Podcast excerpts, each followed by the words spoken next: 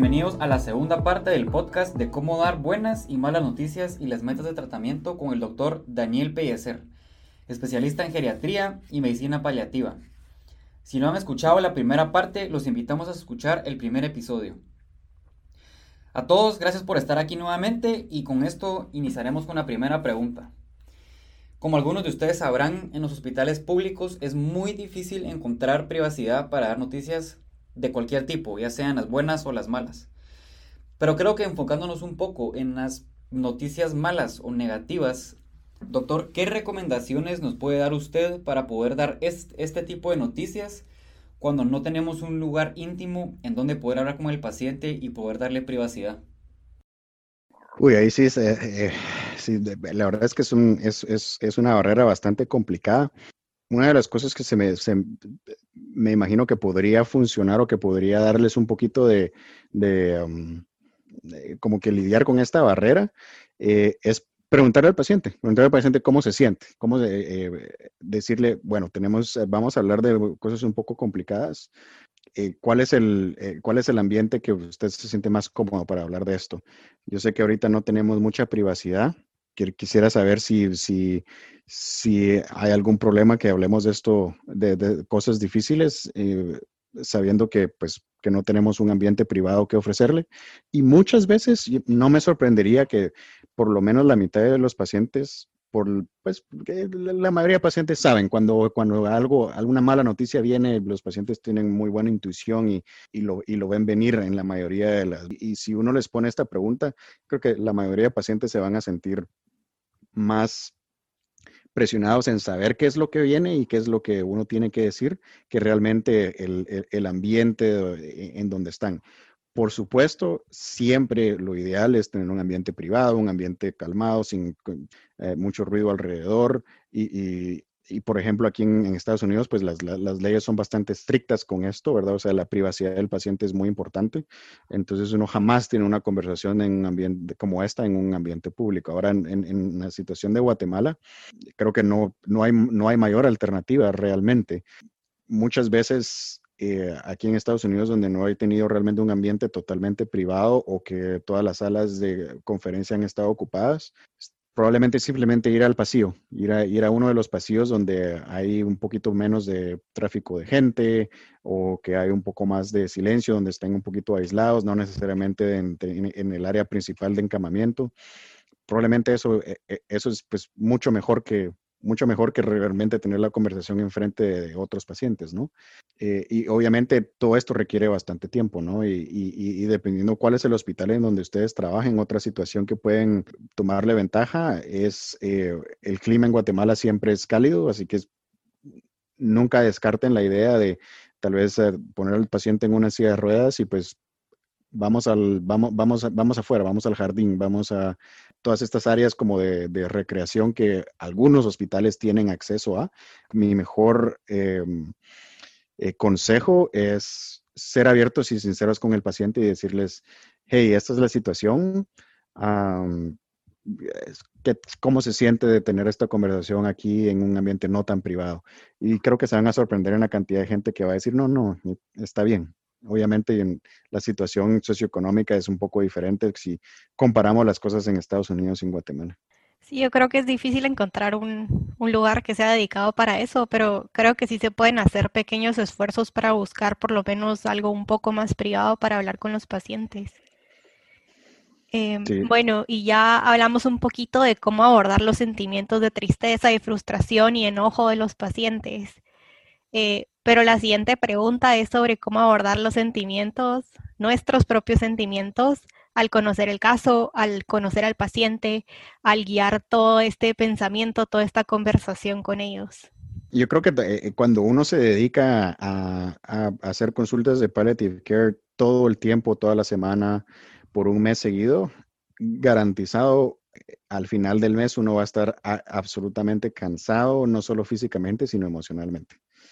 Eh, no ni, siquiera tiene que pasar un mes. Yo creo que después de una semana uno está, uff, y especialmente si cuando, cuando hay casos que a uno le llegan, a, que, que uno lo, tocan a uno bastante y el paciente al final de cuentas eh, pues muere, aunque muera en paz, al final de cuentas, pues el paciente muere y uno le toca pues estar ahí, consolar a la familia, todo eso a uno le, le pesa a uno emocionalmente bastante. Eh, cosas, eh, cosas que hacer para, para tratar de evitar ese, ese tipo de cansancio o ese tipo de burnout, burnout emocional, digamos. Creo que es bien importante y ahí es donde uno se tiene que como que tenerse uno soporte con el equipo.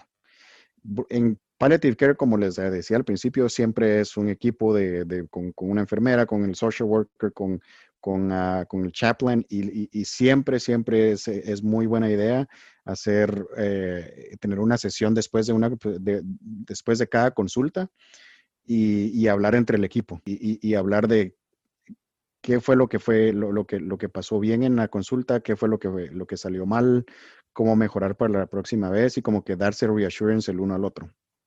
Eso es lo que hacemos acá. Siempre después, especialmente si la consulta es complicada, siempre, siempre, siempre tener una sesión entre el equipo y hablar de, que, de las cosas que salieron bien, las cosas que salieron mal y, el plan para el siguiente día.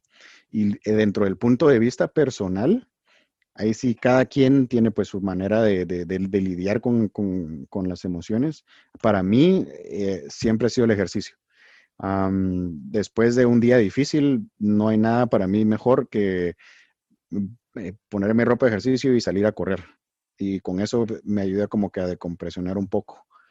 Otros, otros compañeros que tengo, eh, pues eh, usan diferentes, diferentes estrategias, ¿verdad? Tengo otros compañeros que lo que hacen es el, el escape emocional que, que les ayuda bastante es música, por ejemplo o otros compañeros lo que necesitan es actividad social, o sea, hacer algo, eh, hacer algo con amigos. Eh, eh, vamos a una fiesta, vamos a, vamos a bailar, vamos, salgamos a cenar, voy a salir a cenar con mi significant other, cosas como esas. Para mí, yo creo que cuando yo estoy emotionally drained, estar con otra gente me cansa más todavía. Sea, después de que estoy con este tipo de consultas difíciles, hablando de sentimientos todo el tiempo, lo menos que quiero es hablar con mi significant other o hablar con más gente. Lo único que quiero es estar solo y, como les digo, salir a correr o hacer algún tipo de ejercicio. Pero ese soy yo. Yo creo que cada quien tiene su diferente manera de, lidiar con, este, este, tipo de situaciones. Eh, por eso es que también es importante hablar con el resto del equipo, porque el resto del equipo va a tener, cuando yo era, cuando yo era fellow de Palliative Care, eh, el chaplain que teníamos en, dentro del equipo y, la social worker llevaban trabajando para el equipo con más o menos 15 años. Entonces ellos tienen muchísima más experiencia que uno, a pesar de que eh, no, no tienen un background médico y dentro, y, ellos entienden, ellos entienden ese, ese el peso de, de prueba esto, uno dice, no, esto no me funcionó, prueba esto otro y esto, uy, no, esto sí, sí, esto sí me funciona y ahí uno va aprendiendo a conocerse a uno mismo y las cosas van cambiando también conforme uno va avanzando dentro de su entrenamiento en palliative care y en cualquier otro tipo de especialidad, como que uno se va sintiendo más cómodo cada vez más con, con, eh, las diferentes situaciones eh, emocionales, eh, situaciones médicas, casos clínicos complicados y, y todo eso. Yo creo que la idea es aprender a conocerse uno mismo y, entender qué es lo que a uno realmente le ayuda a a, cómo se llama, lidiar con estos sentimientos difíciles. Y definitivamente es duro, es, es difícil. Yo creo que eh, mi trabajo ahora, después de, de yo, eh, combino, la, la, verdad es que mis dos especialidades, geriatría y palliative care, y no, no veo yo una realidad donde yo puedo estar haciendo solo palliative care. Yo creo que eso sería demasiado, demasiado cansado para mí, por lo menos emocionalmente. Aunque hay gente que, pues, eso es lo que hace y la verdad los respeto bastante porque Ah, después de, estar un mes en, consultas, especialmente cuando uno está trabajando con pacientes en el intensivo y ahora en COVID, en la época de COVID, no, no, me puedo ni imaginar. Sí, nosotros, bueno, yo, yo acabo de hacer mi mes de hematonco. Entonces, o sea, en hematonco es un mes entero. Eh, a mitad de mes y a final de mes tenemos como que feeling rounds o rotas de sentimientos. Entonces, literal, se trata de decir este paciente me costó mucho por tal cosa, eh, la situación fue difícil porque hablé con esta familia y pasó tal cosa, eh, cosas así, y también hablar como que de cosas buenas, como que, o sea, de cosas buenas que nos hayan pasado, de cosas que hacemos como que para lidiar con esos sentimientos. Y solo como historia chistosa, o sea, a mí sí me estaba costando un montón, como que, o sea, trabajar con esos sentimientos en ese mes. Entonces, literal, un día salí del hospital y fui a PetSmart y compré un guinea pig. literal, o sea. ¿Cómo le pusiste al final a tu guinea pig? Después se enfermó y lo tuve que regresar, pero eso es otra historia. No, hombre, eso sí no es un final feliz. No, pero, pero ya, ya estaba mejor emocionalmente. Sí. No, sí, por, e, es justo como yo les decía, ¿verdad? Cada quien tiene sus, eh, sus propios mecanismos y es, y es, eh, exactamente eso, aprenderse a, conocer a uno mismo y, y, lo que probablemente me funcione a mí, probablemente no te va a funcionar a ti, Carla. Ah, eh, y probablemente yo creo que yo me voy a comprar un guinea pig y creo que se me muere el otro día porque no, yo no soy mucho de animales. Así que sí, es, así es, es, es, es, es de, de, aprender, de aprender a conocerse a uno mismo. Y, y yo creo que fuera del área de palliative care, yo creo que también eh, e, este tema del burnout emocional y físico, creo que eh, obviamente en cuanto a palliative cuando uno está hablando de emociones todo el tiempo es un poco más frecuente, pero yo creo que cualquier especialidad médica, eh, uno tiene el riesgo de cansarse eh, excesivamente y creo que siempre el, el self-care es muy, muy, muy importante, especialmente en la época eh, moderna de la medicina, donde cada vez nos exprimen más como médicos y cada vez hay como más que hacer, más que, más que conocer y, y, pues, y los pacientes cada vez más exigentes, ¿no? La siguiente pregunta es sobre las metas de tratamiento o goals of care. Mm. Em, y o sea, ¿qué son estas? Eh, ¿En qué momento de la atención médica debemos empezar a platicar de ellas? Eh, ¿Cómo podemos trabajar con ellas? Yo creo que el eh, Goals of Care muchas veces em, se confunde mucho con em, cuando uno lee consultas o cuando uno, ve admisiones de medicina en medicina general. Y muchas veces ve uno como eh, muchos médicos y colegas se confunden que piensan que los, que los goals of care o las metas de tratamiento tienen que ver con intervenciones o muchas veces lo, ponen de esta forma o lo describen de esta forma. El paciente eh, no quiere cirugía, el paciente o el paciente sí quiere cirugía o el paciente quiere que se haga todo para, para, para, para mantenerlo vivo. Yo creo que es, e, e, esos son intervenciones. Yo creo que los goals of care es eh, tratar de explorar. uno de mis mentores siempre me dice, cuando yo empiezo a hablar de, sí, hablé con el paciente y el paciente pues me dijo que, que mm, eh, por ponerles un ejemplo específico de un paciente con aortic stenosis, que estábamos viendo si el paciente realmente eh, era conveniente que se le hiciera una, un, reemplazo de, un reemplazo de la válvula aórtica esto era de mis, de mis primeros meses como fellow eh, y, pues yo hablando con, con, esta mentor le decía, pues el paciente pues me, me está contando que, que, pues ha tenido eh, una vida bastante, bastante difícil, bastante dura y pues tiene ahorita ciertas situaciones con su familia y con sus hijos y no ha visto a sus nietos, que está de acuerdo y que sí, que quiere hacer la cirugía. Y mi mentor me decía, ok, Dani, what are the patient's goals? Yo, no, pues el paciente quiere, quiere que, que, que, se le haga la cirugía. No, what are the patient's goals? Yo, que pues que quiere la cirugía. Y, y, después de la tercera vez, entonces ya me sentó y me dijo, los, los goals, los, las metas de tratamiento es cuáles son los valores del paciente, qué es lo que el paciente realmente, ok, quiere, quiere hacer la cirugía, pero qué es lo que el paciente espera que la cirugía le, le traiga. Y uh, poco a poco pues fui aprendiendo que el, realmente los verdaderos goals del paciente, los verdaderos goals de tratamiento o las, metas de tratamiento de cada paciente, primero que nada son individualizadas y en el tema eh, específico de este paciente, al final de cuentas el paciente lo que los goals que tenía o las metas de tratamiento era por nada del mundo quería estar en un nursing home, por nada del mundo quería estar hospitalizado por más de un mes, por nada del mundo quería estar conectado a un ventilador por largo tiempo, mucho menos traqueostomía, mucho nada. Eh, para él, ventilador quería decir, eh, para él, prefería, él prefería morirse que estar conectado a un ventilador y, su miedo más grande era estar en un nursing home. Esas eran las verdaderas metas de tratamiento del paciente. Entonces, sabiendo eso, identificando e, esas metas, entonces ya uno tiene, puede darle un consejo un poco más informado para el paciente y decirle, ok, esta es la situación. Si vamos a hacerle la cirugía de, mm, eh, para reemplazarle la válvula, número uno, lo más seguro es que va a necesitar rehabilitación física. ¿Qué quiere decir eso? Un periodo corto en el nursing home. No para siempre, pero por lo menos un periodo corto. Número dos, hay un riesgo y hay muchos tools que uno puede usar para realmente estimar cuál es el riesgo de complicaciones. Hay un riesgo de, que se nos complique de, tal forma la cirugía y que terminemos eh, eh, conectándole a un ventilador por un tiempo prolongado.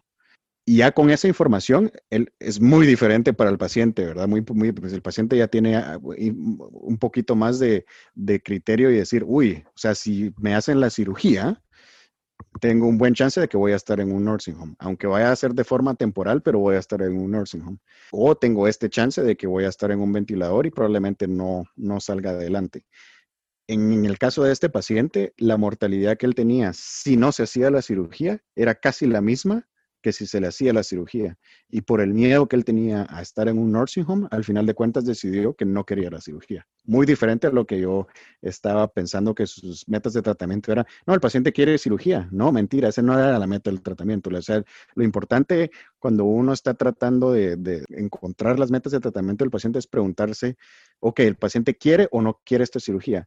Qué es lo que el paciente está pensando que va a ganar o qué es lo que el paciente está pensando que va, que va a obtener de esta cirugía. Muchas veces cuando el paciente dice, no, yo sí quiero, yo sí quiero CPR, yo sí quiero que me ventúen, yo sí quiero, yo, yo quiero hacer full code. Y, cuando uno le pregunta, ok, ¿qué, es lo que cree que va a pasar? Y muchas veces el paciente le, responde, pues yo pienso que si me hacen CPR, pues voy a regresar a, hacer, a estar así como estoy ahorita. Entonces ahí es donde esa es la oportunidad que uno tiene que usar para decirle, ok, o sea, esa es la verdadera meta del El, el paciente quiere seguir con su mismo baseline status. Entonces, cuando uno le dice, ok, yo pienso que eh, con, en, la situación en la que estamos, a su edad de 95 años, con eh, fibrilación auricular, con historia recurrente de, hemorragias gastrointestinales, con hipertensión no controlada, diabetes, con, eh, con, enfermedad renal crónica a punto de empezar diálisis, si su corazón se para y lo resucitamos, estamos en medio clínico, así que lo más seguro es que lo vamos a sacar, lo más seguro es que va a sobrevivir.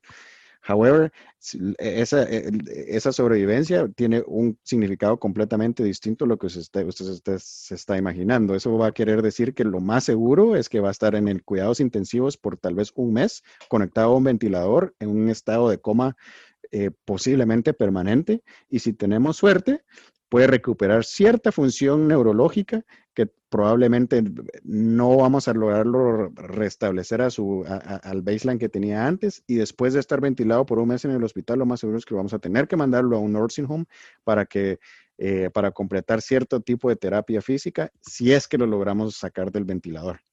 Muy diferente al picture que el paciente tiene de las películas, ¿no? Ah, que que el paciente se muere y eh, llega el doctor y hace CPR y un par de shocks eléctricos y el paciente se levanta y habla como que si nada pasó, ¿verdad? Eso, esa no es la realidad. Entonces el trabajo de nosotros es realmente traer al paciente a la realidad y decir, ok, si hacemos este tratamiento versus no hacemos este tratamiento, esto es lo que va a pasar y tratar de alinearnos con los valores del paciente, ¿verdad? ¿Qué es lo que es importante para el paciente? Sí, creo que, que muchas veces nos pasa que, tratamos de convencer al paciente porque solo vemos el objetivo de curarse y, como todo lo que usted dijo ahorita, es más allá de solo curarse y de, ir de A a B, sino de, los goals del paciente. Así que buenísima respuesta. Y de ahí para la siguiente pregunta, ¿quiénes deberían de estar involucrados en estas decisiones? Digamos en el ejemplo de, de la cirugía de la estenosis aórtica, ¿a quiénes, a quiénes involucramos? Eh, yo creo que eso depende mucho de, cuál es la legislación de cada país, ¿verdad? Por lo menos aquí en Estados Unidos, la autonomía del paciente es primordial y media vez el paciente tenga eh, decisional capacity, tiene la capacidad de, de, tomar sus propias decisiones desde el punto de vista legal, el paciente es la única persona incluida. Ahora bien, si el paciente tiene decisional capacity, siempre es bueno preguntar al paciente. ¿Quién más quiere usted que, esté involucrado dentro de esta conversación? Muchos pacientes van a decir, no, no, no, solo no, no quiero que, no quiero incluir a nadie más. Y muchos pacientes, pues por, su propia situación familiar o por su propia situación emocional, van a decir, no, yo quiero que mi esposa esté acá. Yo quiero que, yo quiero que mis hijos estén presentes para que ellos también entiendan. Eso si el paciente tiene la capacidad de tomar sus propias decisiones. Y creo que nosotros como médicos también es importante aprender a elucidar qué pacientes tienen esa capacidad de tomar decisiones y qué pacientes probablemente no la tienen. Claramente, pacientes que no tienen eh, la capacidad de tomar decisiones son pacientes con demencia, pero no necesariamente. Pacientes que puedan tener eh, algún cáncer avanzado y que estén con delirio, que, no, que, que el decision capacity esté afectado. entonces, en ese momento es donde uno habla del, en, inglés es el surrogate decision maker. En, español, como les digo, depende de cuál sea la legislación de cada país, eh, la nomenclatura puede ir variando. Incluso aquí en Estados Unidos, cada estado es diferente. La jerarquía de quién es el quién es el que, el que toma decisiones si el paciente no tiene esa capacidad, va cambiando. En Minnesota, por ejemplo, yo les puedo decir que eh, si el paciente no tiene, un, no tiene un documento legal donde escribió quién es la persona designada para tomar decisiones por él, la jerarquía va como sigue, es el, el esposo o esposa, y luego, luego de, si, si, no hay un cónyuge que esté, que esté vivo o que esté dispuesto a, tomar ese rol, eh, los hijos. Y dentro de los hijos no hay jerarquía. Todos los hijos tienen el mismo nivel de jerarquía. En Nueva York, donde hice yo mi residencia, era esposo o esposa, el hijo mayor o hija mayor, y así sucesivamente. Y luego, después de los hijos, eh, hermanos, y si no estaban bien los hermanos, papás respondiendo a la pregunta directamente, el paciente es primordial, o sea, y el paciente decide, es decisión del paciente. Eh, ¿Cómo cree que ha afectado eh, COVID-19 a todo este tipo de conversaciones con los pacientes, conversaciones con las familias, todo este tipo de manejo de situaciones difíciles? Bueno, pues de hecho, eh, justo la semana pasada, ah, los casos acá en Guatemala, en Guatemala, acá en Minnesota se están yendo para arriba. Y eh, eh, algo que nunca pensamos que, fuera a pasar aquí en Mayo Clinic es que las unidades de cuidados intensivos se están saturando. Eh, Mayo Clinic tiene más camas de intensivo que el resto del estado de Minnesota y la mitad de Wisconsin nunca pensamos que nos fuera a afectar como, como, como nos está afectando ahorita, pero sí se está poniendo la, situación bastante complicada y difícil, al punto que al grupo de geriatras nos pidieron favor si podíamos ah, ayudar a decompresionar el hospital un poco y crear una unidad de COVID en uno de los cuidados intensivos, en uno de los, en, uno de los nursing homes donde, eh, donde nosotros trabajamos. Y, claro, pues nos tocó, pues ahí sí que eh, armar el avión mientras estábamos volando y en cuestión de dos días creamos una unidad de COVID, eh, le decimos eh, eh, de COVID Palliative Unit, porque es una unidad donde ayudamos a decompresionar al hospital, pero tenemos como que criterios de admisión bastante estrictos en cuanto a el tipo de paciente que estamos admitiendo, porque en el nursing home no tenemos la misma capacidad que tenemos dentro del hospital, ¿verdad? O sea, simplemente dar IV fluids es bastante complicado, ¿verdad? No, no hay un personal suficientemente capacitado para poner el IV line y todas estas cosas. Y dentro de, la, dentro de las conversaciones de qué es lo que vamos a, o cómo vamos a, o qué el tipo de paciente que vamos a trasladar, si vamos a, a, tener un poquito de, de recursos más limitados, la, lo principal eh, que decidimos que tenía que incluirse dentro del no solo criterio de admisión, sino del proceso de traslado del paciente a esta nueva eh, unidad de COVID, es una buena conversación de Goals of Care eh, y específicamente una conversación de co-stars. y creo que esto es lo que probablemente ha afectado más en cuanto a este tipo de conversaciones y COVID en pacientes particularmente ancianos y con muchas comorbilidades, es cómo vamos a abordar las conversaciones de, de, de, co-stars. Porque muchos de estos pacientes se van a complicar, la complicación va a ser respiratoria en la mayoría de los casos y el paciente va a necesitar ventilación mecánica. Entonces, yo creo que el COVID lo que más ha afectado es ese como que em, necesidad de tener la conversación de, un, de, de co-stars que no necesariamente estaba presente antes de COVID. Antes de COVID uno empezaba con la conversación de Goals of Care era, ok, vamos a conocer al paciente, vamos a ver en dónde está parado, vamos a ver qué es lo que es importante para el paciente, cuáles son los miedos que tiene. Y, y tal vez por ahí, por el día número 5 de la consulta de Palliative Care, empezaba uno a hablar del co-stars. Ahora es al revés. Ahora se siente como que vamos a ver al paciente y, la, y, como que nuestra misión primordial es, ok, let's talk about the co-status right away, ¿verdad? Entonces, conozcamos al paciente lo mejor que podamos en los primeros cinco minutos y luego el coach status. Y la razón, la razón principal son los recursos, ¿verdad? Porque inclusive en, en Mayo Clinic aquí en Estados Unidos, inclusive acá, los recursos pueden llegar a ser limitados en, en, el contexto de una pandemia como la que estamos viviendo.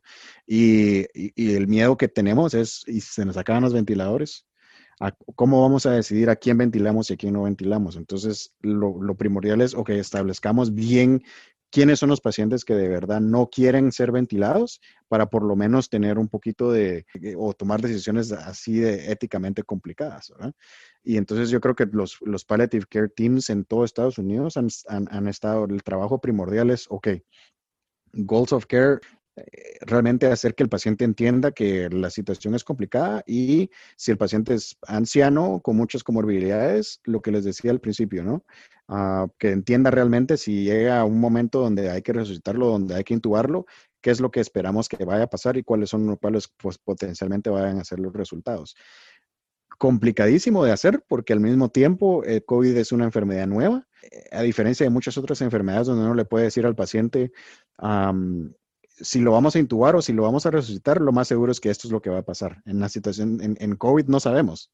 No podemos decirle al paciente, si lo intubamos y lo resucitamos, lo más seguro es que se va a complicar y va a estar en coma en el intensivo por mucho tiempo. ¿Quién sabe? Tal vez no, tal vez se recupera. Y hemos visto una cantidad de casos en gente joven que no se recupera y otra gran cantidad de casos en pacientes ancianos que, ¡pum!, se recuperan después de darles remdesivir o después de darles Ah, o, sin ni siquiera tratamiento COVID dirigido, sino con simple supportive care.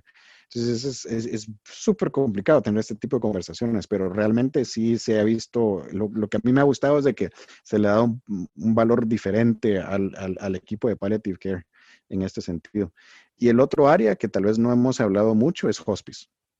Hospice ahorita muchas veces hasta se ha tratado de especializar de forma rápida en cómo manejar pacientes con, eh, pacientes con COVID ah, eh, en los últimos minutos, en los, en los últimos días de vida y cómo tratar de predecir todo esto, ¿no? Cómo predecir, ok, qué paciente tiene que, qué paciente es apropiado para transicionar hacia hospice, ¿no?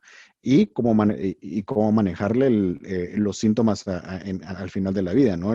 muchos pacientes con COVID con falla respiratoria lo más importante o lo, que Hospice está tratando de aprender a manejar mejor es este, la dificultad respiratoria o disnea.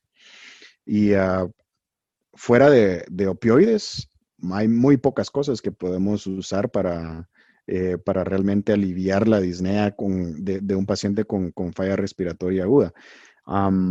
hay un resource que es un poco controversial, pero realmente ha sido bastante utilizado especialmente para, por hospice y es, eh, se llama eh, sedación paliativa, donde realmente se le da anestesia al paciente. Y eh, obviamente cuando uno escucha esto, lo primero que uno piensa, ah, pero ahí uno lo está matando, ¿no? Eso no es como eutanasia. Y la verdad es que es, este es un poquito es un segue un poquito fuera de la, de, de, la pregunta, pero, pero sí es, es, es, interesante. Creo que dentro del área pues, de cuidados paliativos es algo, es un área que está emergiendo bastante y, ah, y realmente el research es bastante interesante, donde sí hemos visto que cuando, en pacientes que empezamos sedación paliativa, realmente no estamos hastening death, no estamos acelerando el proceso de la muerte. Eh, para nada. Eh, eh, al contrario, lo único que estamos haciendo es tratar de minimizar síntomas y tratar de minimizar sufrimiento. Y los estudios se han visto que con, pacientes que han recibido placebo en situaciones similares, muy complicado hacer un estudio de esta forma porque es difícil encontrar un match un match eh, para, eh, para, para, hacer un buen control group, pero en la forma que, que, ha sido posible, sí hemos visto que los pacientes que se manejan sin palliative sedation con similar symptoms y, similar clinical presentation, al final de cuentas se mueren incluso hasta más rápido que pacientes con, con palliative sedation. Entonces es, es una herramienta que hemos estado usando bastante en pacientes con disnea refractoria con COVID-19. Qué interesante, yo la verdad hace poco que nombraron el Task Force de COVID, ahorita con el nuevo gobierno, eh, yo me enteré porque Twitter se volvió loco con sus recomendaciones de a quién incluir. y todo el mundo decía, necesitamos un geriatra en el equipo, pongan geriatras, pongan eh, cuidado paliativo, incluyan a personas con este tipo de preparación en el Task Force. Y es justo lo que usted dice, ahorita sí es eh, geriatría y cuidado paliativo en, en esteroides.